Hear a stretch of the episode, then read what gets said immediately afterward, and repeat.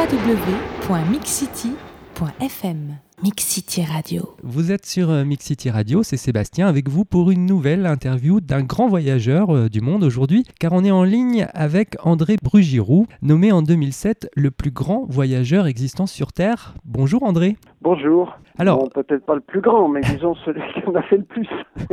c'est vrai que votre parcours est, est assez impressionnant. hein. Vous avez fait un premier tour du monde en stop euh, long de 18 ans, je crois, avec 135 pays parcourus, c'est bien ça? C'est ça, oui. En fait, euh, j'ai passé toute ma vie sur la route, pour résumer. J'ai même pris, disons, une vie sabbatique. Et alors, comme vous le dites, là, il y a deux périodes. Il y a cette période que vous mentionnez, de 55 à 73, le- 18 ans sans rentrer à la maison. Euh, c'est là où j'avais parcouru les 400 000 kilomètres en stop, et ça, je le considère comme ma partie universitaire. Et ensuite, je suis rentré forcé par une dysenterie pas soignée. Et après, de 74 à aujourd'hui, à, à 2005, il y a eu 30 ans, une Mhm. deuxième partie où j'étais en France là. Mais je partais chaque année euh, 6, 7, 8 mois pour finaliser mon rêve de visiter tous les pays et tous les territoires. Voilà, Ouais. c'est fait depuis 2005. En 55, quand je suis parti, il n'y avait pas les guides de routard, j'ai raté pas mal de choses Mhm. qui m'intéressent à voir. Donc maintenant, je, je vais dans les pays, non pas pour découvrir le pays, puisque j'ai déjà été avant, mais pour voir un truc dedans que j'ai raté par manque de renseignements. Donc vous avez parcouru comme ça 251 euh, entités, hein, tout, tout ce que l'on peut dénombrer comme euh, État ou pays euh, à l'heure actuelle. Mais vous dites aussi que vous avez fait le tour du monde, ou plutôt celui des hommes. Est-ce que c'est la motivation de rencontrer l'autre qui vous a fait partir si longtemps de votre petite ville natale du Val-de-Marne? Au début, j'avais le rêve. Bon, c'était pas ordinaire à l'époque. En 55, je veux pas jouer à l'homme de Cro-Magnon, mais on partait pas faire du tour du monde. On reconstruisait encore le pays de la guerre. Il n'y avait pas l'Union européenne, il y avait, on n'avait pas la- le téléphone à la maison, on n'avait pas la télé, on a- le père du guide du routard n'était pas né, et il n'y avait pas d'avion à rédaction, c'était des avions à hélice, et celui qui prenait l'avion en 55, c'était un riche. Et Ce que je veux dire, c'est qu'il n'y avait pas le renseignement et on partait pas. Et donc, moi, j'avais le rêve qui n'était pas banal. En plus que mon père est un paysan auvergnat qui a terminé sa, sa brillante carrière à, à Villeneuve-Saint-Georges à, à nettoyer des wagons pour la SNCF. Il n'est jamais sorti de son jardin. Donc, c'est pas lui qui m'a incité non plus au voyage, vous voyez. Hmm. Donc, c'est quelque chose de personnel. Maintenant, j'ai compris pourquoi, après toutes ces années, mais il y avait le rêve au départ, voilà. Hmm. Donc moi, ce qui m'a, j'ai vite remarqué chez moi, il y avait une insatiable curiosité d'esprit. Et d'ailleurs, qui est toujours là, puisque je continue à aller voir des choses que j'ai ratées. Moi, dès que je vois un truc nouveau, je plane, vous voyez. Hmm. Et alors, ce que j'ai fait quand on regarde ma carte, effectivement, ça zigzague dans tous les sens, c'est affolant, parce que, ça- oui, vous avez dit 251 entités, oui, il n'y a, pas un pays ou un territoire, j'ai pas mis les pieds, c'est vrai. Mm. Mais j'aime mieux l'appeler, justement, parce que les tours du monde d'aujourd'hui, c'est plutôt un cercle, un an, et hop, on fait le cercle, le, le boule. Ouais. Non, moi j'étais partout et j'ai voulu, en fait, oui, c'est ça ce que vous disiez, rencontrer les hommes. C'est pour ça que je préfère l'appeler un tour des hommes. Euh, je- moi, je suis né avant la guerre. Alors, je précise, on ne me voit pas à la radio, mais c'est la deuxième quand même. hein. Bien sûr. je suis né avant la guerre, mais je veux dire, ce qui est- mes sou- premiers souvenirs d'enfance, c'est la guerre. Parce qu'à l'époque, on n'avait pas la télé, mais on avait la guerre et la vraie de vraie, avec les boches, comme on disait, les Mhm. bombardements, les Mhm. tickets. Et donc, moi, ce que j'ai voulu faire, c'est c'est pas de l'aventure. Ce qui est compté, c'est pas le kilométrage ni l'aventure, qui sont là aussi, bien sûr. Moi, je cherche pas l'aventure. Mais ce qui m'intéressait, c'est le cœur de l'homme au fin fond de la chose. Et j'ai vu, j'ai voulu justement, ce que vous disiez, rencontrer les hommes du monde entier pour connaître les points communs, les différences et les cultures. Et pour, pourquoi? Eh bien, pour savoir une question essentielle. Est-ce que la paix est possible? Hmm. Vous voyez? Et c'est pour ça que j'ai voulu rencontrer les hommes, parce que jusqu'à jusqu'à aujourd'hui, les hommes se sont battus comme des chiffonniers, et ça continue. Ça a été ma quête, ou mon enquête, je dirais, sous-jacente et inconsciente. Parce qu'à 17 ans, quand je suis parti avec mes 10 francs en poche, j'ai pas dit à papa, bisous, bisous, je reviens dans 18 ans, et je vais voir si on peut faire la paix. Non, euh, je savais même pas que j'allais euh, en faire autant, j'ai juste dit, je vais aller apprendre l'anglais. Hmm. Parce que j'avais fait l'école hôtelière par mes gardes, et j'ai dit, euh, ça va me servir. Voilà comment ça a commencé. Madame, monsieur, nous vous rappelons que ce vol est non fumeur et vous informons que l'utilisation... www.mixcity.fm Mix City Radio. Ouais, ça a commencé comme ça. Vous aviez d'ailleurs euh, peu d'argent au départ. Ça, ça peut intéresser les plus jeunes qui désirent voyager 10 aujourd'hui. balles en poche, voilà. Voilà. Alors, vous avez commencé par travailler, je crois, en Europe, puis au Canada, pour vous faire un, un petit pécule pour pouvoir comment partir véritablement. Qu'il faut comprendre chez moi, c'est que moi, j'ai rien planifié et tout s'est enchaîné malgré moi. Il y a un-. J'aime pas les grands mots, mais enfin, faut le dire. Il y a une espèce de destin qui était tracé.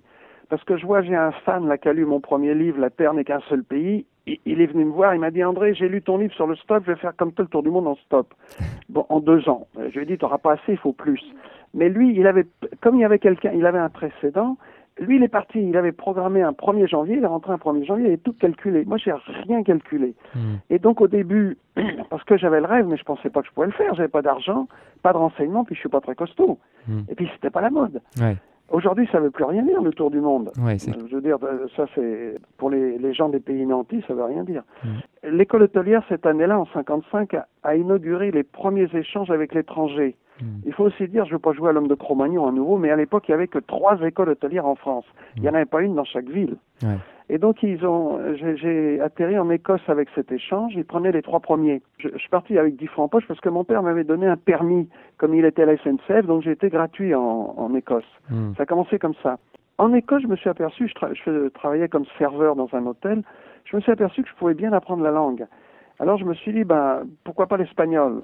Là-dessus, je suis parti en Espagne. Et là, c'était l'époque de Franco. Ensuite, je suis parti, je me suis dit, ben, pourquoi pas l'allemand, pourquoi pas l'espagnol, pourquoi pas l'italien, pardon. Et je me suis ainsi parachuté dans tous ces pays.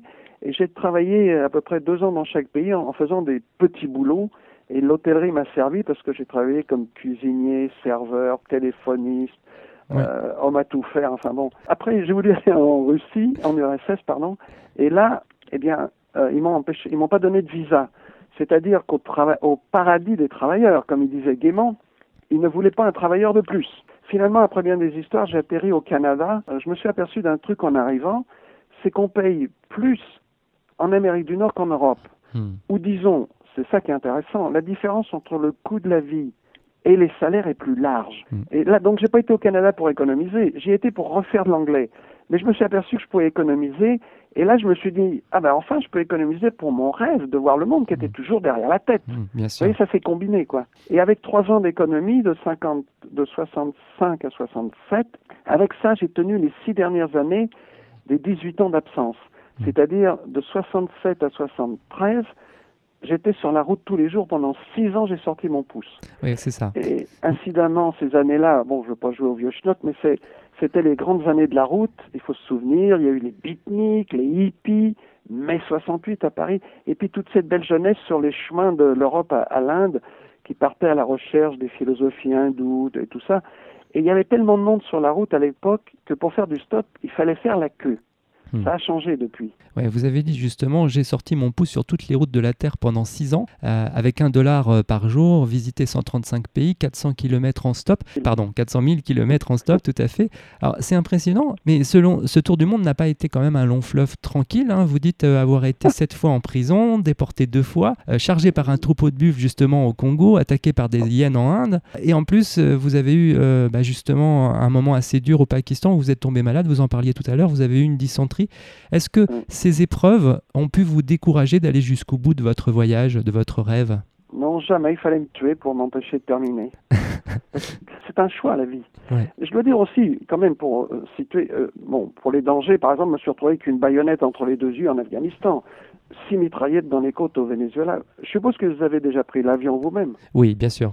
Vous avez pris l'avion avec une Kalachnikov dans le dos, les mains en l'air, déporté. Non, ça, C'est spectaculaire. Hein ouais, Moi, je lis j'imagine. l'aventure des, des jeunes qui voyagent, des autres qui voyagent, je lis aussi. Mais j'ai jamais vu un bonhomme qui a ramassé autant de, de risques que, que moi. J'étais, par exemple, à Angkor, Angkor les fameuses ruines euh, au Cambodge. Bon, il y avait, c'était interdit d'y aller. Il faut dire qu'il y avait les Khmers rouges dedans aussi. Bon, et je, je suis parti, je suis resté huit jours tout seul dans les ruines. Je suis parti le 8, le 7 juin 70. Ben, regardez les journaux, le 8, les Khmers rouges ont pris les ruines complètement sans un mort. Je suis parti Mhm. la veille. Et même le stop, je dois dire, pour, pour bien situer mon, mon histoire, quand j'étais au, euh, au Canada, bon, j'ai économisé, et quand j'ai commencé le stop, les stoppeurs de l'époque, c'était des 17-25 ans, en gros. Moi, j'ai commencé à l'âge de 30 ans. hmm, J'avais déjà 13 ans, euh, 12 ans euh, à l'extérieur de France, mais j'avais quand même peur d'y aller tout seul. Finalement, je à force de chercher, j'ai trouvé deux Canadiens qui partaient dans un taxi londonien vers l'Amérique du Sud. Et comme moi j'avais fait un parcours d'Amérique du Sud sur le papier, ils ont suivi mon parcours. Mais ce que je veux dire, c'est quand on est arrivé à Panama, à la frontière, bon, on devait gagner la ville de Panama.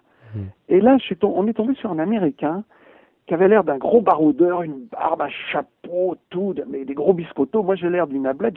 On ne prend jamais pour un, un autostoppeur ou un voyageur ou un baroudeur. Quand on voit, on me prend pour le libraire. Mais pas lui, hein. on, on voyait bien ce qu'il faisait. Alors, je- il nous a demandé si on pouvait l'emmener en stop avec notre taxi jusqu'à la ville de Panama. Euh, Moi, j'ai discuté avec lui, puis il m'étonnait, ce type-là. Je lui dis, mais tu viens d'où? Alors, il me dit, ben, j'arrive du Texas. Mm. Je lui dis, ah bon? Mais comment t'as fait pour venir jusqu'ici? Il me dit, mais moi, je suis venu en stop. J'ai dit, quoi? On peut venir du Texas jusqu'à Panama en stop? Mm. Et Il me dit, oui, j'ai dit, mais où tu dormais? Où tu dors? Ben, Il dit, n'importe où. Quand j'ai vu ce... Moi, je le voyais comme un super-héros, le mec. J'ai dit, mais moi, je serais jamais capable de faire ça. Ouais. Si on m'avait dit qu'après, j'allais en faire 100 fois plus, Ouais. j'aurais pas cru. Ouais. Et vous dites quand même que vous avez eu peur à certains moments. Je pense que ça, c'est important Oui. pour les plus jeunes qui, qui veulent partir, mais qui ont peur parfois. euh, Bah, oui. pour... Bah, celui qui me dit que... il- Moi, je- il y a plein de jeunes qui viennent me voir chez moi. Mm. Celui qui me dit j'ai pas peur en partant comme ça, je crois pas. Ouais. C'est normal d'avoir la- une crainte euh, quand on part. Alors les questions, c'est de se poser est-ce que je pars seul ou avec quelqu'un? Ouais. Ça, Moi, j'ai rarement vu des gens partir seuls. En général, on part avec quelqu'un.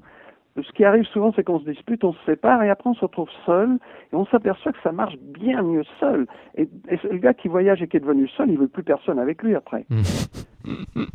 Mais bon, moi j'ai une façon de dire qui est un peu amusante, mais je dis que pour voyager, en fait, oui, il faut être seul. Pas par goût de solitude. Moi j'étais seul, c'est pour être disponible pour rencontrer les gens du pays. Ouais. Parce que seul, on reste pas des jours sans parler. Ouais. Donc, euh, et puis en plus, étant seul dans un pays étranger, les gens approchent très facilement.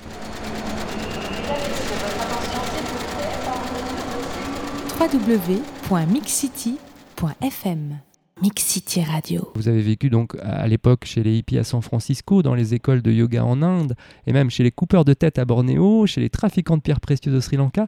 Est-ce que justement le fait de vivre autant d'expériences aussi riches pendant si longtemps, ça ne vous a pas, il n'y avait pas un risque de perdre son identité tout simplement en, ta- en tant qu'être humain? Ah non, non, non, non, euh, non, non, non, moi je suis français et j'aime le fromage et c'est ici que ça se passe. Ce qui a bouleversé le monde aujourd'hui, c'est qu'il n'y a plus de distance. Mm. hein. Et pour la première fois, la grande famille humaine se trouve reliée, réunie, interdépendante. On est dans le même bateau. C'est fini le Moyen Âge où on était chacun dans son coin, on se baladait à dos d'âne. C'est fini. Seulement, le défi finalement qui est lancé à- aux hommes, c'est unité dans la diversité pour s'en sortir. C'est le slogan qu'a pris l'Europe d'ailleurs, à juste titre. Mais euh, aujourd'hui, ce qu'on fait, c'est pas d'établir l'unité dans la diversité, c'est-à-dire qu'il faut garder les diversités des cultures. Mais également, comme on est dans le même bateau, il faut également les coordonner. Voilà l'astuce. C'est comme dans un orchestre, il y a différents instruments de musique, mais c'est pas parce que la flûte est dans l'orchestre ou le violon est dans l'orchestre qu'ils doivent abandonner leur son de flûte et leur son de violon. Il faut qu'ils les gardent, mais il faut également coordonner l'ensemble. Donc aujourd'hui, il y a une confusion dans les têtes. Il s'agit, moi, les- moi, je suis citoyen du monde, Mm. mais bien sûr, je suis né sur la boule comme tout le monde. On l'est tous. Mais ça ne veut pas dire que je dois être une bouillie anonyme qui a, qui a plus rien à dire, Mm. ou qui bouffe du, du, des hamburgers et boit du coca, comme je vois faire partout. Non, chacun, la richesse du monde, il y a deux choses au niveau humain. Il n'y a qu'une espèce humaine. Bon, il y en a, ça les défrise quand on dit ça, mais il n'y en a qu'une à mes yeux. Et tous les hommes ont un cœur et des sentiments, c'est ce que j'ai vu. Il y a des gens merveilleux partout. Bon, euh, on vit tous, tous les êtres humains, entre deux pôles opposés communs, la joie et la peine. On est tous au milieu. Mm. On n'est pas, il n'y a pas de différence au fond du cœur des gens. Et moi, je dis, et les jeunes qui écoutent là, je pense que lorsqu'on a l'habilité d'aller au fond du cœur des gens, on est partout chez soi. Mm. D'accord? Ouais. Euh, ben, tous ceux qui voyagent le, le- font cette expérience-là. Mm. Par exemple, quand on est en France, des fois on tombe sur des gens, on dit on se comprend sans se parler. Oui. Mais ce phénomène-là existe dans le monde entier. Bien sûr, la différence vient des caractères différents. La grosse différence vient autre- d'autre part. Ça vient des cultures. Et qu'est-ce que c'est qu'une culture? À mes yeux, à moi, mais il faut pas m'écouter, j'ai bac moins 4. Le, la culture, c'est un point de vue d'un groupe, d'une collectivité ou d'une nation sur le monde. C'est une façon de voir le monde qui est donnée par le passé historique et le lieu géographique. Mm. On est d'accord qu'on vit pas pareil euh, au Tibet à 5000 mètres d'altitude qu'à l'île Maurice. Bien sûr. Et il y a le passé historique qui aussi joue. Donc on a des points de vue différents. Et donc une façon d'agir différente. Mais ça, c'est la richesse du monde. Gardons ces différentes cultures. Moi, je suis français et j'ai pas perdu du tout mon identité. Euh, je, suis français et ce que j'importe, en fait, c'est ma pierre française à la mosaïque. voyez? Mm. Si on veut aimer le monde, il faut déjà aimer son pays, il y a des logiques. Si on déteste son pays, je vois pas comment on va aimer le monde. Mm. Il faut aimer son pays, mais le truc nouveau, c'est qu'il faut pas que sa loyauté envers les, le- la population s'arrête à sa frontière. Mm. Il faut que sa loyauté, son amour aille vers le monde entier. Vous, vous avez une- un optimisme fort justement pour, pour une paix possible. Vous avez dit aussi, j'ai vu de mes propres yeux le monde malade et dangereux que l'on connaît. Malgré tout, je reste confiant et je reviens persuadé que la paix est non seulement possible, mais elle est inéluctable. Oui, que- c'est un peu mon message, c'est ça. Ouais. Oui, ça paraît gros à dire, je me fais traiter d'utopiste, j'en toutes les couleurs. Pourquoi elle est inévitable? C'est parce qu'il n'y a plus de distance, on est dans le même bateau, il n'y a plus de recul. La paix n'est même plus un idéal, c'est devenu une nécessité. Il n'y a qu'à regarder ce qui se passe. Les dernières guerres, ça casse tout parce qu'on a des moyens fabuleux de destruction, mais ça ne solutionne plus. Hmm. Avant, on gagnait une guerre, on avait des, des esclaves, des femmes, des mines, du terrain. Ça a eu payé, comme disait euh, Fernand Reynaud. Aujourd'hui, ça paye plus, ça casse tout. Est-ce que le Poutine a résolu, a résolu son truc en, en Tchétchénie? Ben, Mm. Pas du tout. Mm.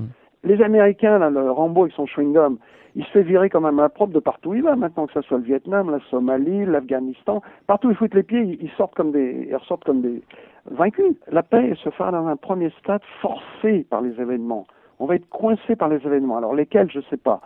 Je n'exclus pas une troisième guerre mondiale. L'humanité, ou ce qui va en rester, va continuer sa lente progression. L'humanité n'est pas statique, on est en constante croissance. Et il viendra un futur lointain où on aura la plus grande paix, la vraie paix, c'est-à-dire une paix qui partira du cœur de chaque individu. Hmm. Et quand je parle de paix, je veux dire fini les coups de canon. Je ne parle pas d'une trêve entre deux guerres. Hmm. Il y, a- il y a deux façons de voir la paix. Euh, parce qu'en France, il y a deux catégories de gens. Il y a ceux qui croient et ceux qui croient pas. Hmm. Et puis, il y a, comme dit Prévert, ceux qui croient, croient, croient, croient. Bon. Dans ceux qui, on peut prendre sous un angle, on peut regarder l'humanité en constante croissance comme l'individu, c'est-à-dire qu'on n'est pas arrivé sur cette terre à l'état adulte. On est passé par la période comme le bébé, la période fétale, une période où l'humanité était inconsciente d'être l'humanité. Aujourd'hui, je pense qu'on quitte la période adolescente pour rentrer au seuil de la maturité. C'est-à-dire que ça n'a pas éliminé les problèmes, mais on va finir par les traiter en adultes. Et Einstein, il disait que les guerres, c'était la rougeole de l'humanité. Hmm. Moi, je pense que c'est peut-être des crises pubertaires, alors pas très ragoûtantes, il faut le dire, mais nécessaires au processus. Et il y a un temps pour chaque chose.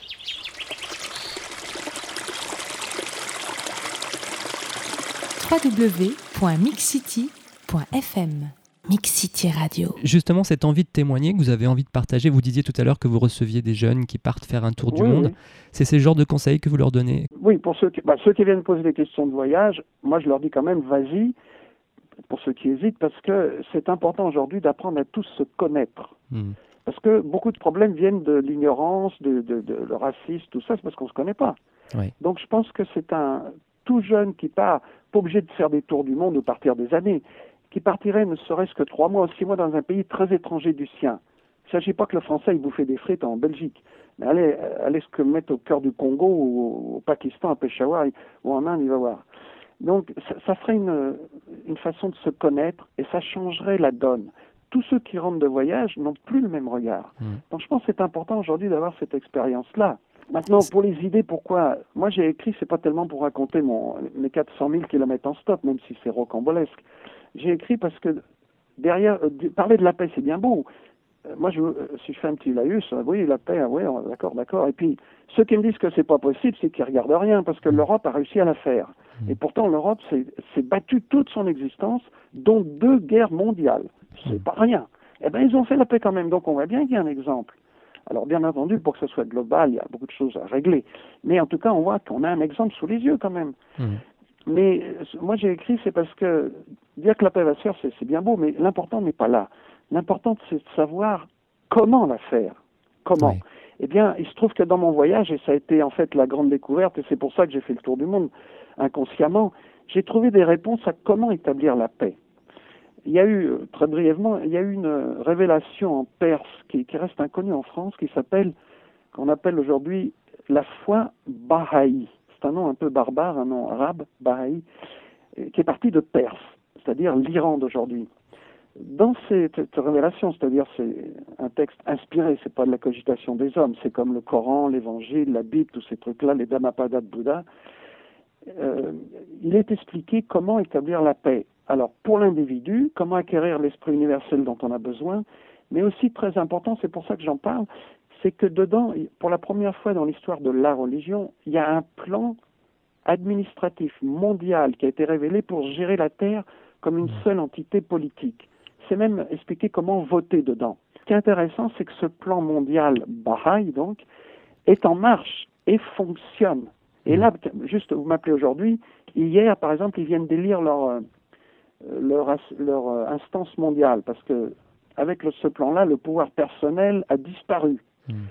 Le, tout le clergé a disparu aussi. Chacun doit penser par sa tête. Et pour éliminer le pouvoir personnel, ils prônent, ils disent que le, le, monde doit être gouverné au niveau de la ville, de la nation, du monde, non pas par un pauvre bonhomme qui attrape des cheveux gris en trois mois, mais par une collégialité de neuf membres, élus évidemment démocratiquement. Mmh. Et là, ils viennent d'élire leur instance mondiale. Donc ça marche. Moi, je l'ai vu dans le monde entier. Ces barrages se trouvent dans le monde entier, mais on n'en parle pas en France. Et ce qui est drôle, c'est que c'est les Français qui ont fait connaître d'abord ce mouvement au XIXe siècle. Donc, Alors il y a un espoir, maintenant à chacun de juger si cette solution-là est valable ou pas. Moi, je sais pas à moi de le dire. Mais je dis, il y en a une. Euh, je vais terminer cette interview par deux citations qui, j'ai trouvé, vous caractérisent bien, mais vous allez me dire ce que, ce que vous en pensez. Euh, la première, bah, elle est de vous. C'est votre. Euh, j'ai l'impression que c'est une phrase quand même forte chez vous. La Terre n'est qu'un seul pays. C'est votre premier livre, c'est votre première Oui. expérience de voyage, mais est-ce que ça vous caractérise encore aujourd'hui La Terre n'est qu'un seul pays? Tout à fait, oui, c'est la conclusion de mes premières 18 années qui ont été la partie universitaire. Je voudrais donner la phrase totale. La Terre n'est qu'un seul pays et tous les hommes en sont les citoyens. Mm. Voilà ce dont il faut prendre conscience aujourd'hui. Et je voudrais ajouter que cette idée-là, c'est l'idée pivot des écrits bahaïs de cette révélation. Tout tourne autour de ça. La. Terre n'est qu'un seul pays. Oui, c'est ce qui m'anime. Et donc, il va falloir se mettre au diapason. Que les nations s'aiment ou pas, qu'elles veuillent ou pas, il faut qu'elles se mettent au diapason. Mhm. Et là, aujourd'hui, on en a une période d'adaptation, de rattrapage. Et la deuxième citation, euh, qui elle est une citation que je cite souvent aux voyageurs parce que euh, je retrouve beaucoup de, de points communs euh, euh, à travers toutes ces interviews de voyageurs, c'est un proverbe tibétain qui dit Le voyage est un retour vers l'essentiel, alors que pour vous, André, ce- vos voyages, vos tours du monde ont été un retour vers l'essentiel? Oui, je pense. Oui, oui, le voyage, c'est un. Moi, je dis c'est qu'un plus grand tour de soi-même. En fait, le fait de voyager, on se, on se trouve euh, dans des lieux, on dit étrangers, là, mais euh, on est, on n'a plus ces, ces, ces repères. Donc, on est obligé de comparer, de se situer et tout. Ça nous remet en question. Ça dépend comment on voyage aussi, parce que il faut pas appeler voyage le voyage organisé à 5 hommes dans les hôtels de luxe. C'est très bien pour ceux qui veulent faire ça, mais ça, ça pour moi, c'est des vacances. Ouais. C'est pas du voyage. Le voyage, il faut être à pied et au milieu des gens Mm. et prendre son temps de les connaître. Euh, mais on a le droit de faire des vacances aussi. Si on veut faire de la plongée, c'est bien le Club Med, il y a tous les appareils. C'est pas du voyage. Alors, même si vous planifiez pas votre avenir, est-ce que vous avez des projets, des nouveaux projets de voyage, des nouveaux projets de livres pour 2013 Oui, oui, oui. Ben, C'est-à-dire que depuis 2005, quand j'ai terminé mon, mon- euh, tous les pays du monde et tous les territoires, là, euh, depuis, j'ai pas arrêté de voyager parce que, la- la- pour donner un exemple, l'année dernière, je suis retourné à Bali Mhm. parce que j'avais raté les fameux dragons du Komodo à côté. Oui.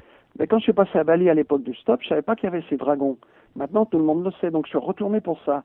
Et cette année, là, au mois de juillet-août, non, août-septembre, pardon, il y a un autre truc que j'ai raté, c'est en Californie, et qui est bien approprié à mon âge canonique, parce que j'ai quand même 75 ans, c'est la vallée de la mort. Là, ça tombe pile, je vais aller la voir parce que moi, ça, ça me chiffonne de ne pas la connaître. Tout le monde sait qu'elle existe aujourd'hui. Mm. Donc, je vais là et puis j'en profiterai pour voir la Basse-Californie au Mexique que je connais pas. Mais j'ai j'ai plein. Moi, je pourrais remplir encore un cahier de ce que j'ai envie de voir. Mais euh, 75 ans, euh, j'ai des doutes que je Mm. peux euh, voir tout ce que j'ai envie de voir. Mais enfin, euh, il y a toujours le plaisir. Euh, autre chose, je continue toujours dans mon style. Je vais toujours pas l'hôtel parce que c'est ma spécialité. Il faut quand même le dire. Euh, j'ai visité tout le monde, jamais les pieds à l'hôtel. Il faut dire que l'école hôtelière, ça vaccine. Mais aujourd'hui, je couche toujours par terre, mais je me suis quand même aperçu d'un truc, c'est que je, dernièrement, je me relève moins vite. Je ne sais pas pourquoi. Vous allez faire rêver, je pense, beaucoup de voyageurs euh, plus jeunes qui aujourd'hui ont, ont décidé aussi de, de faire de- du voyage une grosse place dans leur vie. Bah, ce que je peux leur conseiller, c'est bien sûr d'aller voir votre site internet andré.brugirou.free.fr. Vous avez écrit sept livres, il y a des, des vidéos euh, sur vous, Oui, oui. euh, de- de- des témoignages de voyageurs. Donc euh, rien Je n'est impossible. euh, dire une dernière chose, peut-être, puisque c'est l'heure de nous quitter, là, je crois. Oui. C'est que il faut comprendre aussi, c'est que le voyage dépend du voyageur. C'est Donc- important à comprendre ça, je crois. Ouais, c'est une histoire personnelle, c'est ce que vous voulez dire par là. Oui, oui, ça- Ouais, oui, oui, tout à fait. La, beauté, c'est dans les yeux du voyageur. Ouais, faut- ouais. Et c'est ce qui fait un peu la richesse de toutes nos interviews. Chaque personne a euh, sa manière de raconter le voyage et ça fait, euh, ça fait de très belles histoires. En tout cas, André, merci beaucoup pour ce témoignage. Bon voyage à tous ceux qui veulent partir. Voilà. bah, merci beaucoup, André, et à très bientôt.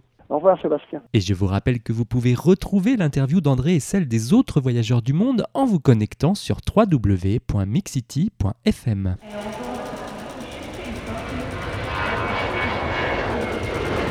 www.mixcity.fm Mix City Radio.